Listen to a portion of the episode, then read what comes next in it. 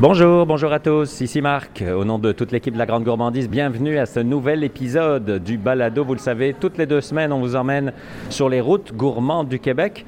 Puis cette semaine, on va boire un petit verre. Je pense que, je ne sais pas à quelle heure vous nous écoutez, mais c'est sûrement le moment euh, de boire un petit verre. On est euh, dans la ville de Québec, on est à la distillerie Stadaconé et on est accueilli par euh, Anthony Grenon-Michaud. Bonjour Anthony. Bonjour, vous allez bien? Très bien, merci de nous accueillir. Déjà, où on est? Donc, on est à la distillerie Stalconé. On est situé euh, à Limoilou sur la deuxième rue. Euh, on est situé vraiment entre, euh, ben, dans le temps 1535, entre le camp de Jacques-Cartier et entre le village iroquois de Stalaconé. Donc, nous, on se base beaucoup sur les faits historiques, sur ça un peu pour dire qui on est, qu'est-ce qu'on fait. le nom vient de là. Dans le fond, Stalaconé veut dire la même chose que Québec. Euh, Québec est en algonquin, c'est-à-dire en iroquois. Mhm. Les deux veulent dire là où le fleuve rétrécit. Mhm. euh, donc on est situé là où le fleuve rétrécit à Québec. C'est pour ça qu'on a pris ce nom-là. Euh, donc c'est ici qu'on est, à Limoilou. L'histoire de cette marque Stadaconé remonte à quand et d'où vient-elle finalement? Euh, la distillerie est encore jeune. On a été fondé en juin 2019. Euh, c'était un projet entre trois amis qui voulaient se partir une distillerie. Mhm. Et aujourd'hui, c'est devenu euh, qu'est-ce que c'est? Donc, le Stadaconé, j'ai un peu expliqué un peu la signification, si on veut. Donc, c'est beaucoup les, les, retours aux racines, les, les, rencontres. Stadaconé, c'est une rencontre entre les Iroquois et les colons de la Nouvelle-France. Puis la distillerie se veut un peu une rencontre entre les distillateurs, les préposés et aussi les clients qu'on puisse discuter, partager des idées. Mhm. Alors quand on rentre, c'est une très grande pièce, quasiment un carré tellement c'est haut de plafond, avec un très grand bar central. J'allais dire en forme de bateau, mais je pense que la forme n'a pas de hasard parce qu'on la retrouve aussi un peu dans votre logo, c'est ça? Non, exactement, c'est en plein ça. Euh, donc le bar où on fait les dégustations est en forme de, de bateau, ou un peu si on veut, le, capitaine explique au matelot euh, comment, qu'est-ce que les, qu'est-ce que les du son et comment les déguster. Euh, il y a aussi notre logo euh, qui a différents symboles dedans. Donc le logo de la distillerie, il y a entre autres euh, l'œil de Jacques Cartier, donc comme si on regardait à travers une longue vue. Il va y avoir la boussole pour la navigation. Dans l'œil, il va y avoir une lune pour un peu tout ce qui est la mythique, la légende des, des Iroquois, si on veut. il va aussi avoir un signe qui est très bien caché. Donc c'est les deux X et les deux barres qui font comme l'étrier du, du canot pour les bagages, pour les sièges. mais c'est aussi en référence à la date de naissance de la distillerie, qui est le 22 en chiffre romain, euh, le 22 juin 2019. OK.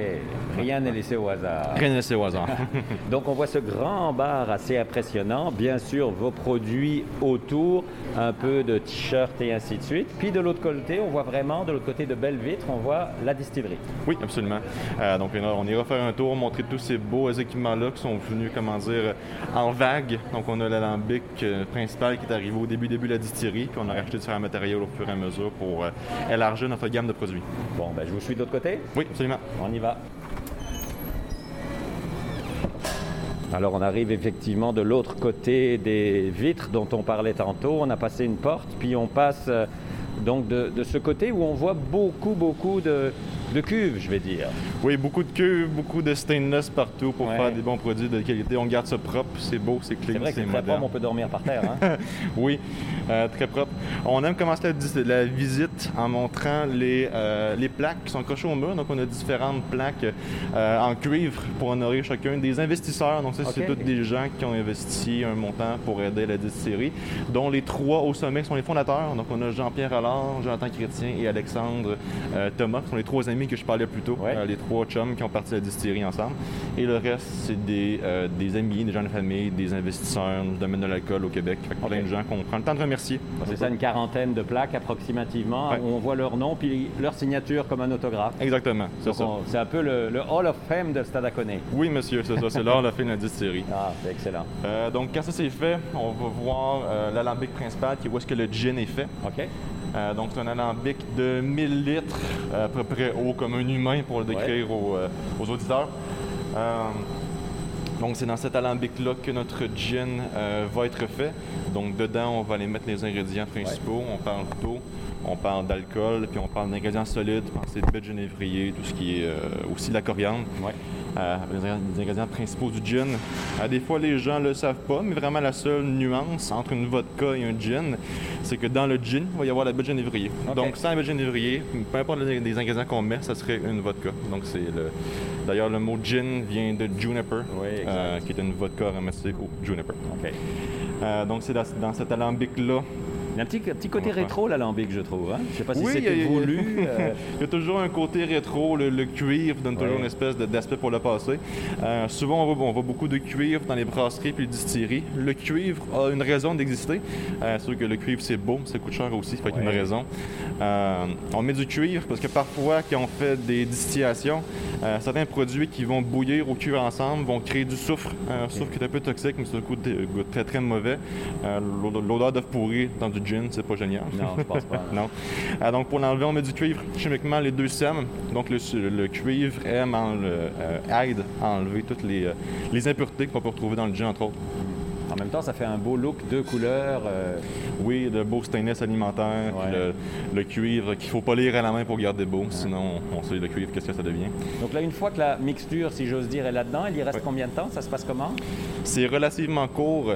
Euh, quand on fait de l'alcool, il va y avoir deux manières de faire des spiritueux. Soit on la génère de A à Z, fait avec du grain qu'on va brasser, fermenter, etc.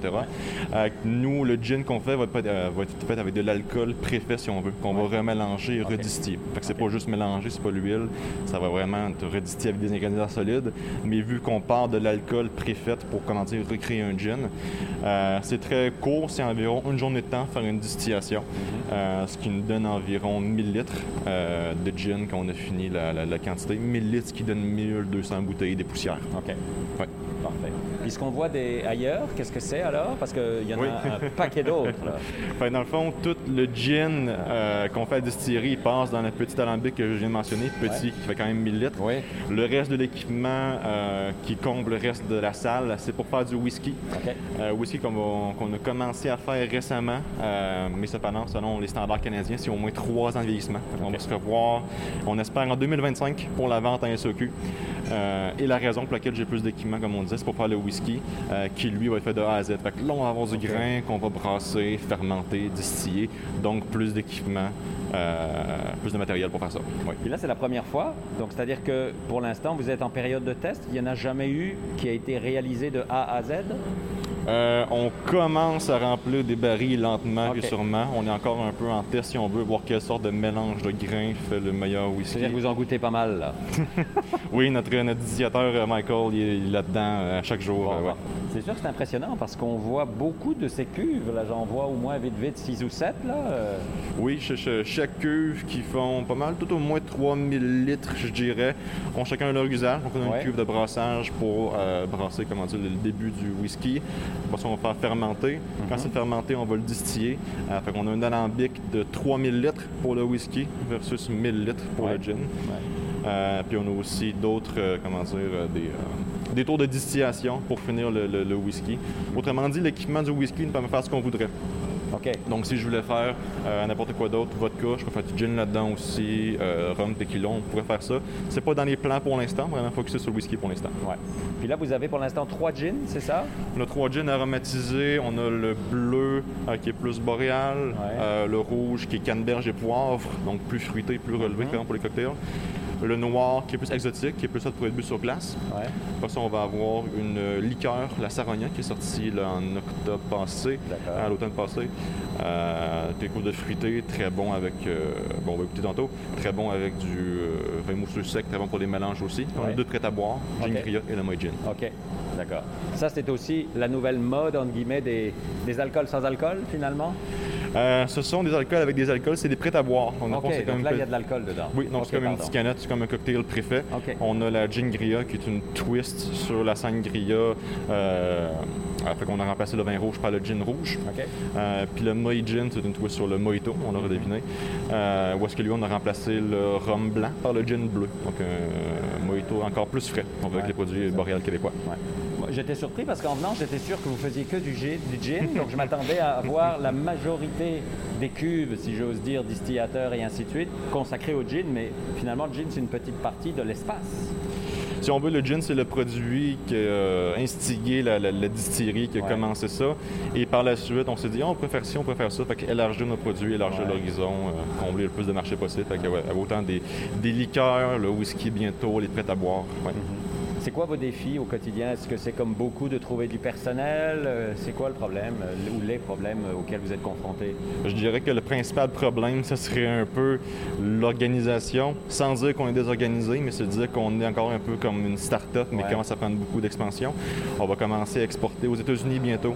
Euh, fait que là, c'est le temps de, comment dire, euh, pallier notre grandeur, c'est qu'on a les bons outils pour euh, travailler efficacement avec, pour produire beaucoup de stocks, de stocks de qualité surtout. Parce que la taille reste impressionnante pour une entreprise qui a juste trois ans, finalement. Oui, il y, a des distilleries qui, comment dire, qui font du gin puis qui ont leur espace de production peut-être grand comme la boutique. C'est ça. nous, on est chanceux d'avoir un beau local industriel à Limoilou, qui est gros surtout. fait qu'on prend toute la place qu'on peut pour faire le plus de produits possible. Mhm. Aujourd'hui, votre produit phare, ben, ça reste le gin parce que c'est quasiment le seul, si j'ose dire, qui est en, production et en distribution. Est-ce qu'il y en a un qui marche vraiment beaucoup plus que les autres? Euh, c'est les prêts à boire ah, présentement qui sont en grosse mode.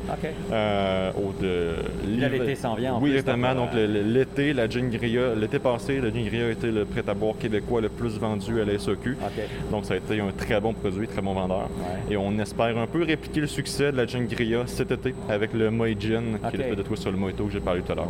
Ok, ça c'est un nouveau produit qui n'y avait pas l'été dernier? Euh, non, on avait juste la gin de l'été passé pour cet été. Mais c'est sorti il y a quelques semaines le, le le Moët Jeune pour faire un vrai lancement, euh, comment dire, euh, cet été. Mhm. Bon, ben on retourne dans la boutique, puis euh, comme toute bonne visite, il faut déguster. Hein. Je pense que c'est vraiment ça qui fait qu'on rencontre et on connaît le produit. Oui, on peut parler des produits longtemps, mais les goûter, ça montre tout si on veut. c'est ça. Hein. Donc là, on revient dans la pièce principale dont on vous parlait, où on est quand on rentre. Donc on est autour du bateau, si j'ose dire, autour du bar. Oui, donc c'est ici que la magie se déroule dans des dégustations. Euh, donc quand les clients font des, euh, des visites, qui commencent d'ailleurs par un jeu d'évasion, j'ai oublié de le mentionner, euh, mais c'est en trois parties. Donc il y a un petit jeu d'évasion de 15 minutes environ. Si on n'arrive pas à s'évader, on ne boit pas. Vous restez jusqu'à la fin, monsieur. non, c'est une blague. il y a un petit cadeau qui attend les visiteurs lors du jeu d'évasion. Après ça, on fait la visite de distillerie comme on vient juste de faire. Et on termine en dégustant tous les produits qu'on fait. Donc on a les gins, les liqueurs, les fêtes à boire. C'est bien plaisant dans, les trois jeans, s'il fallait en goûter qu'un, votre coup de cœur, pas facile, hein? C'est comme les enfants, on les aime tous, mais... On les aime tous, mais on en préfère toujours un. Euh, personnellement, j'aime beaucoup euh, le noir. Okay. J'ai une fille très exotique, beaucoup de saveurs différentes dedans. On parle de euh, aussi beaucoup d'ingrédients qui sont exotiques, si on veut, il a pas du Québec. Le bleu et le rouge, c'est beaucoup de trucs qui viennent du Québec, autant de rester local, local, quand on peut. mais le noir, on s'est dit, on va ailleurs dans le monde. il y a différents produits qui viennent d'Asie, d'Océanie, un peu de l'Afrique aussi pour vous euh, dire un peu les, euh, les ingrédients qu'on va retrouver dedans. Il va y avoir la baie de Tasmanie, comme du côté poivré. C'est une petite baie séchée qui, ressemble, beaucoup au poivre, un peu épicée, un peu sucrée parce que ça reste une baie. Après ça, il va y avoir euh, la feuille de Kombava, qui est la feuille de l'arbre qui fait la lime kaffir. donc, c'est une petite feuille qui a un bon goût de citronnelle. aussi une feuille qui est un peu huileuse. Donc, c'est un gin qui va être plus euh, huileux sans être sirupeux, si on veut. Mhm, mhm. Euh, mais du fait qu'il soit plus épais, il va être plus facile à apprécier vu que l'alcool va moins s'évaporer. Ah oui, OK. Euh, fait qu'il y a la feuille de Kamava. Il y a un peu de lavande pour un goût plus parfumé. Mhm. Bon, ben, je pense que le mieux, c'est de le goûter pour voir ce qu'il y en est. Oui, absolument. on lave le verre pour qu'il soit bien propre. Belle bouteille de gin noir. Ah oui, c'est un peu plus exotique, effectivement, qu'un gin classique, je vais dire. Euh, euh, souvent, quand les gens pensent à un gin, ils vont penser à tout ce qui est euh, Bombay, Tanqueray, par exemple. Les anglais classiques, disons. Oui. Qui sont pas des mauvais gins, mais c'est des gins qui ont beaucoup, beaucoup de bégénérie, fait qu'un bon goût de gin, si on veut, dedans. Mm. Euh, juste à la connaître, on est plus dans quelque chose d'aromatisé. Donc, comme je dis, c'est pas de l'huile, c'est pas un truc genre une vodka à cerise, là, on est loin de mm. ça. Mm-hmm. c'est des ingrédients qu'on va aller mettre dedans pour l'aromatiser, donner des goûts plus particuliers. Puis lui, comme j'ai dit, c'est aromatisé avec la feuille de Komava, un peu de bête Tasmanie, euh, un peu de lavande aussi. C'est vrai qu'il y a un petit goût euh, légèrement sucré, acidulé, euh, mais c'est agréable parce que je serais tenté de dire qu'un même quelqu'un qui adore pas le gin, ça passe bien, c'est agréable, c'est, ça se boit bien. Oui, pour les, le, bleu, c'est le gin, comment dire, qui ressemble le plus au gin. On est juste à la connaître. le rouge, lui qui est au poivre et à la canneberge, on s'éloigne un peu du gin, donc quelque chose de plus relevé Très bon cocktail. Comme je dis, le noir, vraiment sur glace, comme ça. Très bon. Ou en martini aussi, pour les faire Ah ouais, martini, c'est un bon ouais. gin à martini. Ouais, ok. Ouais. Bon, mais là, pour retrouver vos produits, c'est assez simple. On va dans n'importe quelle SAQ la plus proche de la maison. Absolument. On est dans la plupart des SEQ avec euh, les gins. On a presque tous les SEQ avec les prêts à boire. Euh, donc, si vous voulez retrouver nos produits, euh, vous pouvez bien sûr passer directement à la distillerie pour les acheter. Ça fait toujours plaisir de vous voir.